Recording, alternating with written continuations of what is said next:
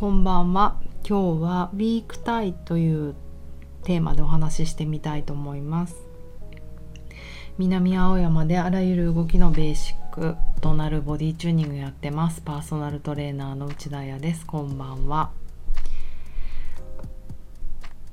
今日はすごい湿度でしたよ。東京は。どうですか？皆さんの住んでるエリアは。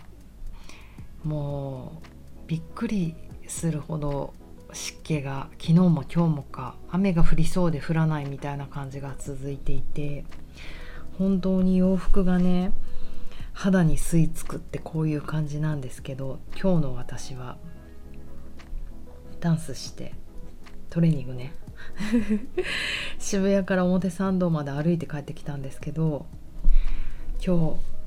日履いたパンツは私の皮膚に吸い付かなかった。それは何かというとなんと一世三宅の「プリーツプリーズ」はすごい。そのパンツを今日履いてたんですよ私。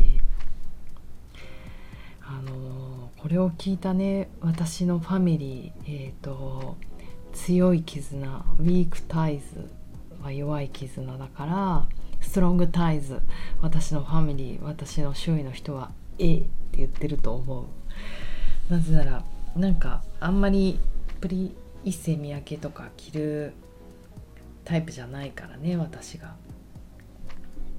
なんでそれ着たかっていうともらったんです服を。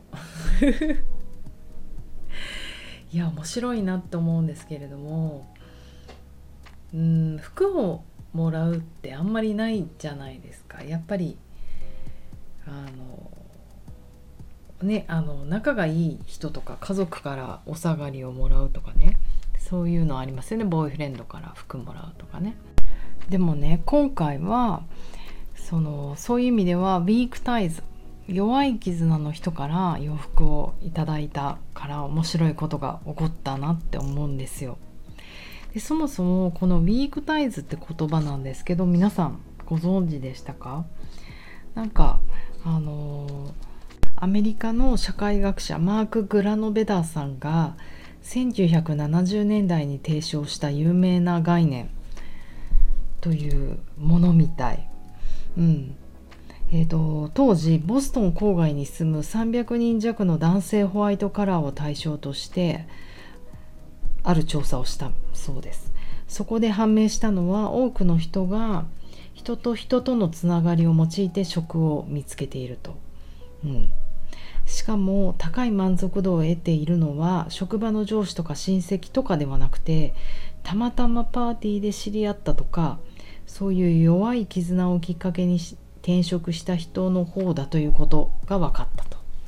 深い知り合いとの関係よりも浅い知り合いとの関係の方が成功のチャンスにつながっているんだっていう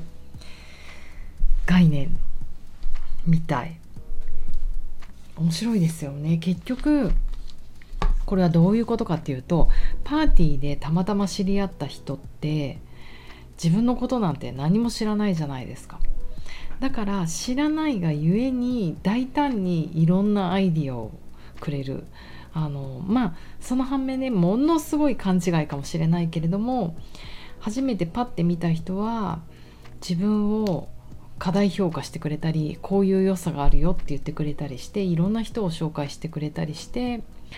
なんか新たな縁になっていくんだよ新たな縁がつながっていくんだよっていう話。だからあの自分が知らない自分を知るっていういいきっかけに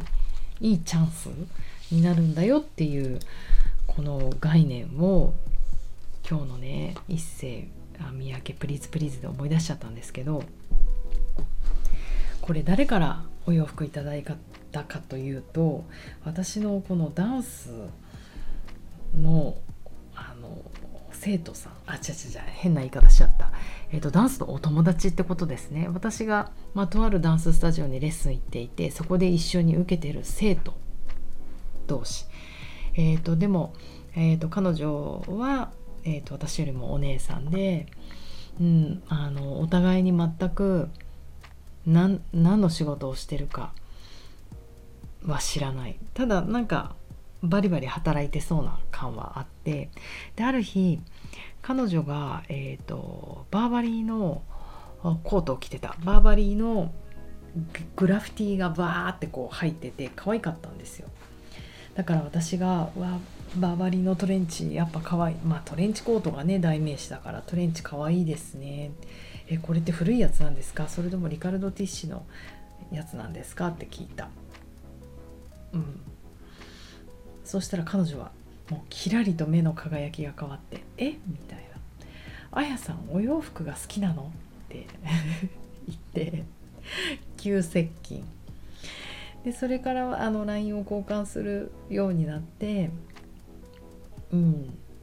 ある日彼女が「いや私洋服がいっぱいあるんですけれども私には娘がいない。息子がいるんだけどね。だからあの着てない服もいっぱいあって買ったけど自分がねあの、まあ、似合わなかったって思ったものと違った。でもあやさんになら着てもらえるような気がするからお洋服をもらってくれないかって言われていやなんか胸キュンですよね。ありがたいなと思って。であのー、なんかねまあでも本当にこうそんなにこうファミリーっていうほど仲が良くないし洋服ってね結構センスが出るじゃないですか。で特に私はあの彼女にはあのファッション雑誌で昔働いてたんですよっていうインフォメーションだけは送ったので逆にねすごいこうなんか期待させちゃってたら嫌だな、うん、私が働いてたのは雑誌はハイブランドとかビッグメゾンとか扱ってたけど私のパーソナリティ全然違うからね。ディッキーズ履いてるしヘインズ着てるし古着ばっかり着てるししかもアメリカンの古着。そうなんですよ。うん。って思ったけどでも光栄だなと思って姉さんがねそんなこと言ってくれるなんてありがたいじゃないですか。それで「あもう全然いいっすよ」って言ったらなんと一世三宅プリーツプリーズが。えっ、ー、とね第1弾目はなんとトレンえっ、ー、と真っ黒でもちろんプリーツ。状態ねバーってあのプリーツプリーツだから。それの巻き下着のコートだったんですよ。もうびっくりしてうわーすごい。あの、うん、モード系じゃないですか。でまあちょっとドキドキしながらここで告白してしまうとその伊勢宮明さんの「プリーズプリーズ」って私の中ではなんかすごい子供の時の印象があって自分が中学生とか高校生の時にあの、まあ、80年代90年代 もう何年か忘れちゃったけどあの時ねやっぱプリーズプリーズって超人気だったと思うのでなんかねおばあちゃんが着てるイメージがあってシニア感があったんですよね。お母さんじゃないおばあちゃんたちが着てるイメージがあって。うん。なんかそういう意味でも結構縁遠かった、うん、もちろん分かってます。日本を代表代表するブランドだって。でも自分が着ることはないかなって勝手に決めつけてた部分があったので私のスタジオも南青山にあって伊勢さんのショップとか周りにいっぱいあるんだけどなんかね全然見たりしてなかったんですよね。でももうそのロングコートもらったからにはなんか考えなきゃと思って、えー、とりあえず来てびっくりしたけどやっぱり本当に肌にいい感じにこうフィットするっていうかまるで蚕に包まれたような眉感があって自分の前腕肘から下はフィットするんだけど上腕肘から上はパフォってパフスリーブみたいになっててうん、これがモードなんだよね。ちょっとこうダース・ベイダー感があるというか。だからちゃんとした服に見える。やっぱ構築ねでこなんかこう、構築されてるんですよ。だからあの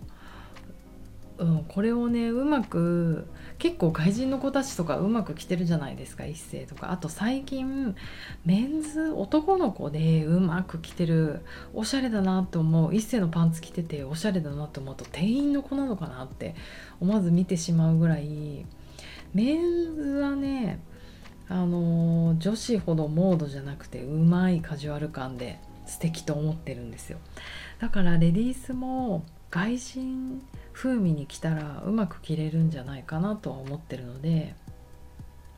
ロングコートはねまあでも家の中で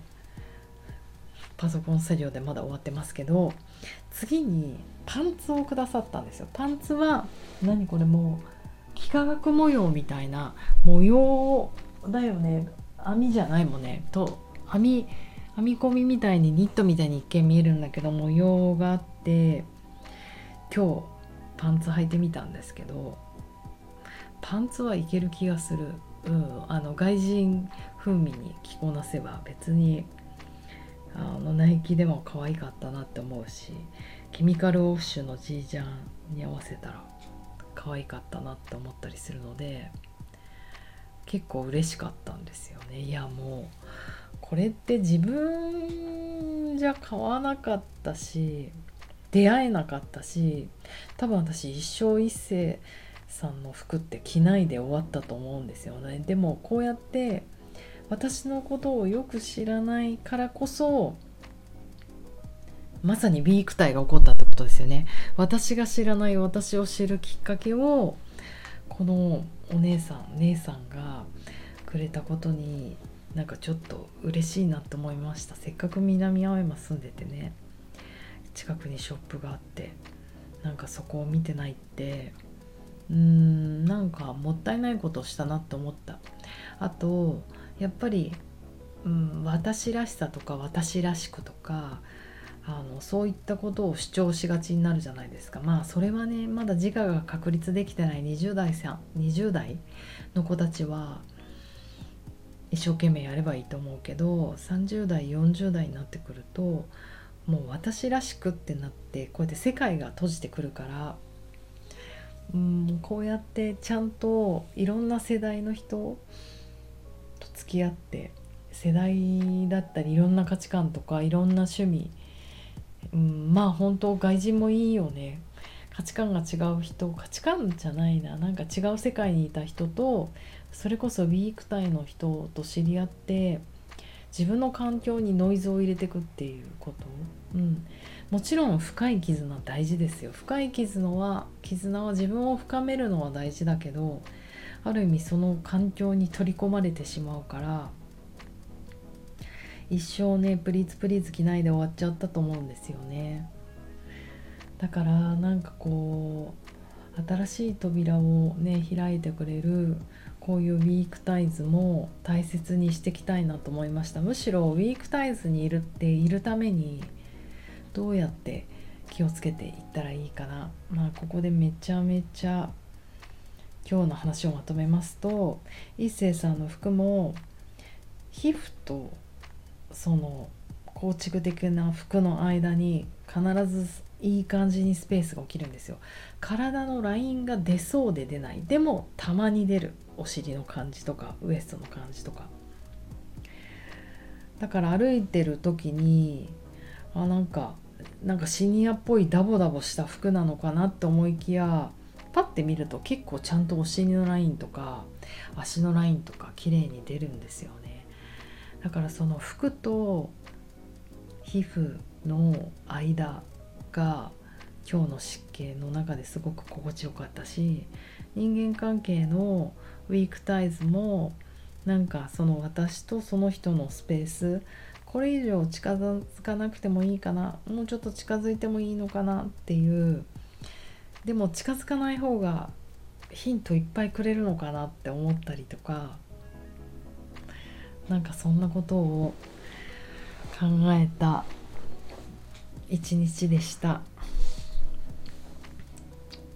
ではまた明日おやすみなさい。